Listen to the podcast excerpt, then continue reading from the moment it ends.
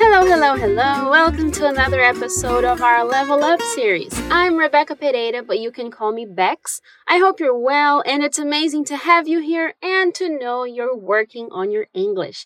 To make sure your study session is the best possible, you can access this episode's written dialogue and extra content on our portal, fluencytv.com.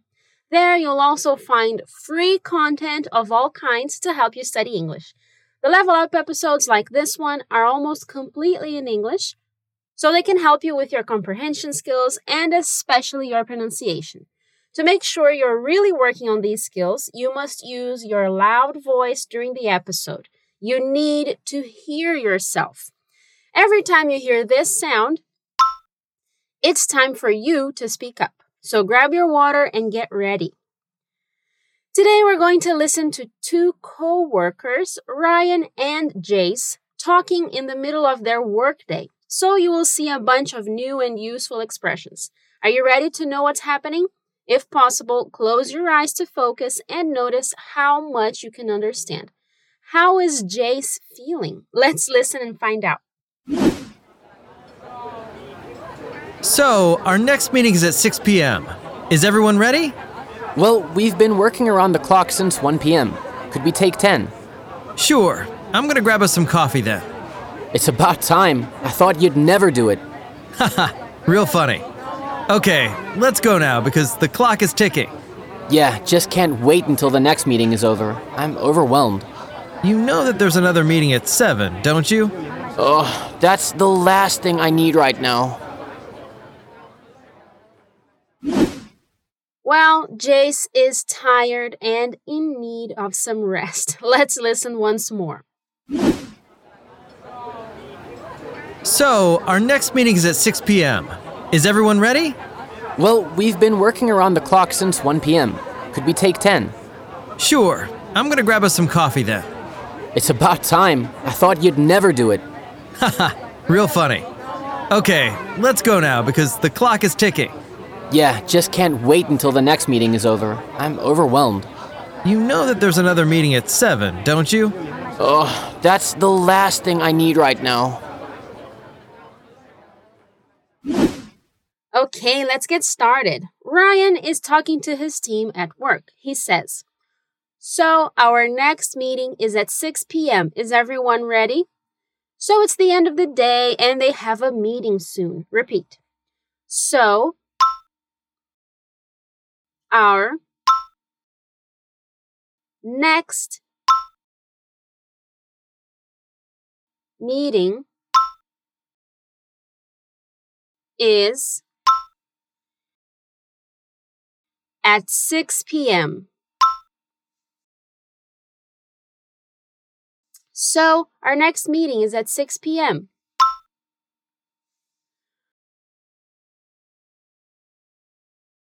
Remember that with time, we always use the preposition at. So, say it again. So, our next meeting is at 6 p.m.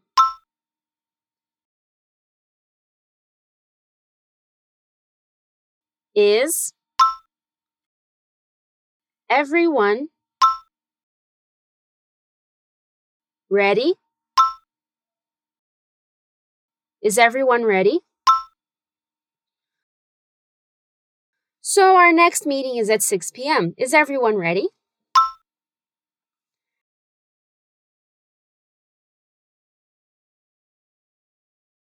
Nice work.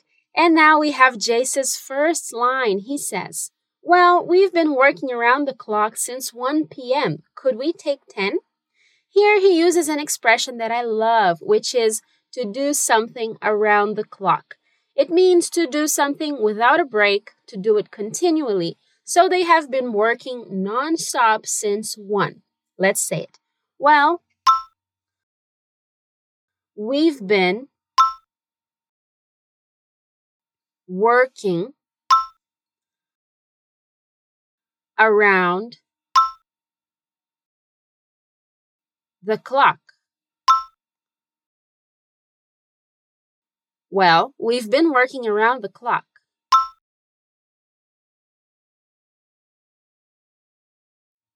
since 1 p.m. Well, we've been working around the clock since 1 p.m.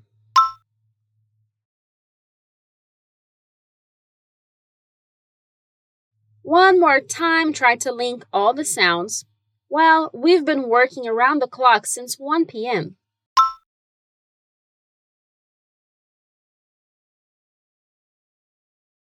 Could we take a 10? Could we take a 10?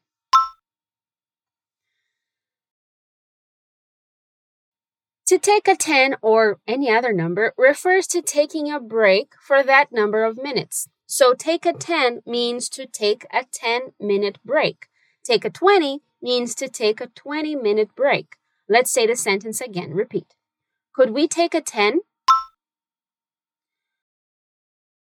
We've been working around the clock since 1 p.m.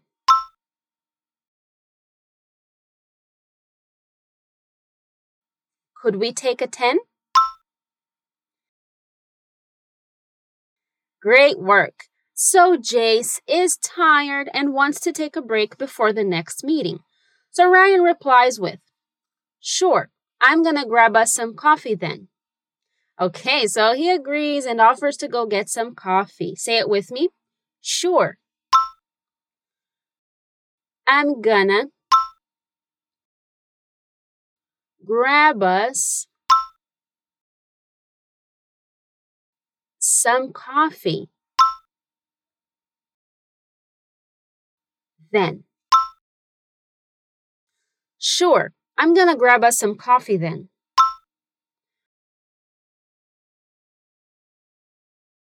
Two interesting things in this sentence. First, we have grab with the sense of going to get something with our hands.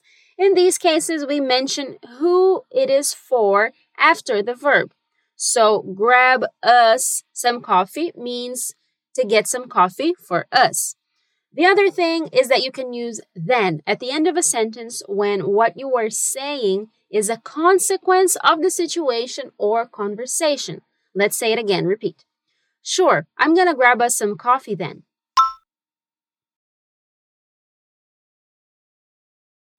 Good work.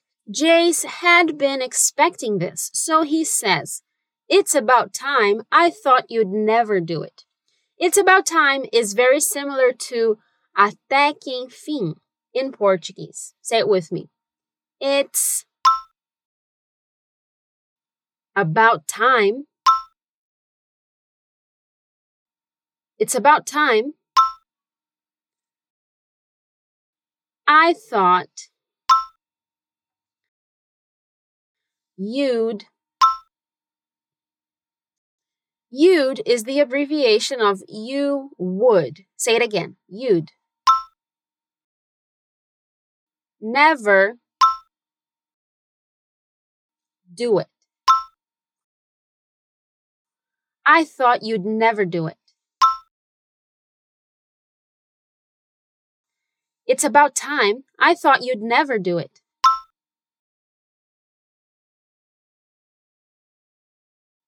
One more time, linking all the words.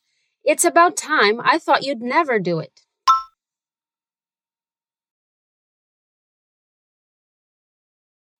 Very good.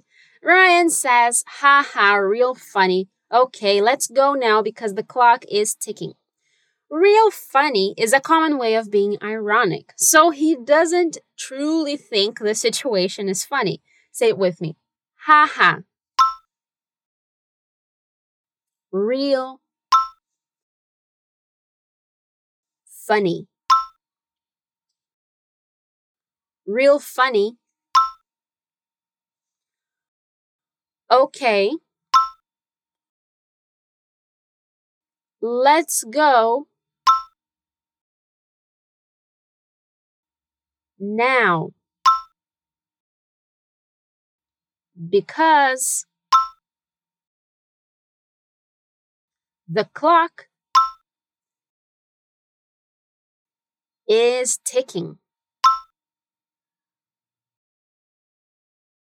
Okay, let's go now because the clock is ticking.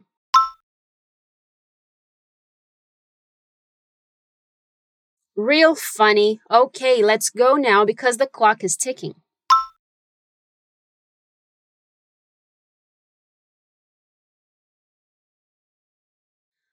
As you may imagine, the clock is ticking is an expression that emphasizes the fact that time is passing and something needs to be done. Let's say it again, repeat. Real funny. Okay, let's go now because the clock is ticking.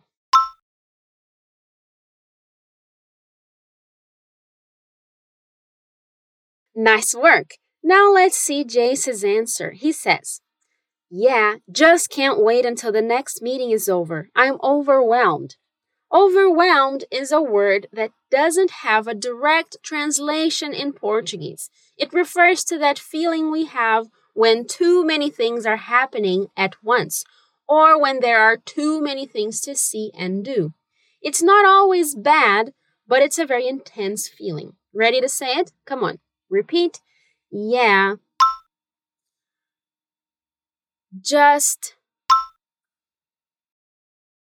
can't wait until the next meeting is over. Yeah, I just can't wait until the next meeting is over.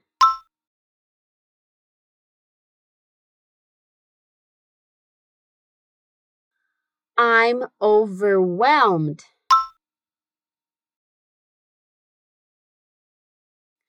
Watch out for the pronunciation here. Overwhelmed.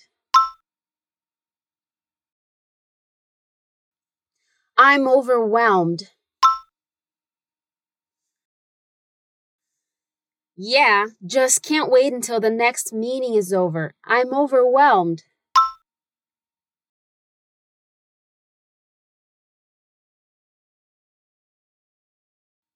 With the linking sounds, yeah, just can't wait until the next meeting is over. I'm overwhelmed.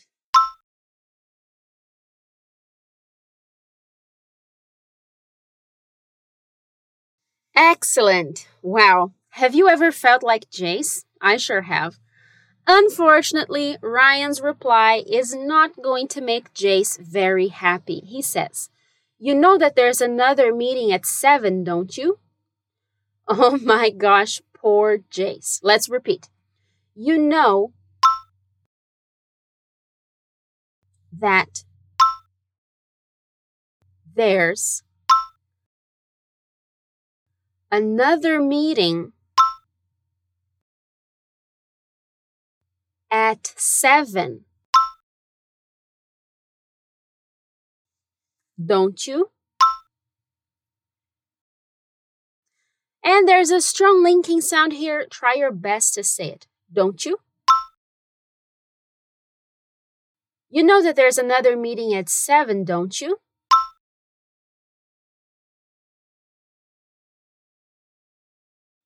Again, make sure to link all the words. You know that there's another meeting at 7, don't you?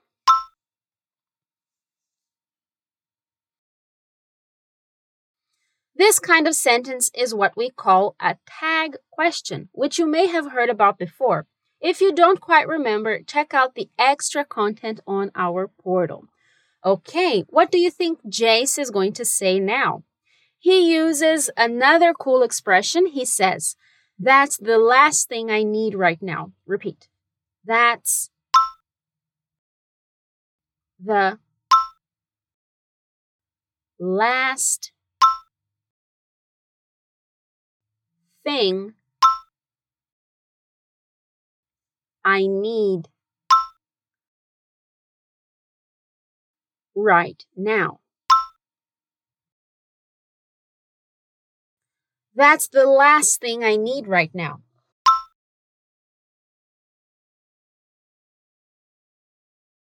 We can say something is the last thing we need or the last thing we want to express that we absolutely do not want that event or activity. It's the opposite of what we want.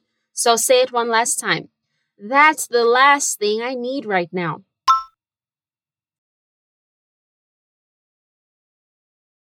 Excellent work. That was the last sentence in the dialogue. Now it's time for us to listen to the whole situation again. Are you ready? Listen up. So, our next meeting is at 6 p.m. Is everyone ready? Well, we've been working around the clock since 1 p.m. Could we take 10? Sure. I'm gonna grab us some coffee then. It's about time. I thought you'd never do it. Haha, real funny. Okay, let's go now because the clock is ticking. Yeah, just can't wait until the next meeting is over. I'm overwhelmed. You know that there's another meeting at 7, don't you? Oh, that's the last thing I need right now. All right, did you understand some more this time? Amazing work reaching the end of the episode. Don't forget that you can learn some more about these structures by accessing our portal. Thank you so much for listening to this episode. Remember to come back for more so that your English can improve every day. And let's hope we don't feel like Jace in the next couple of days. That's all for now. Take care. Bye bye.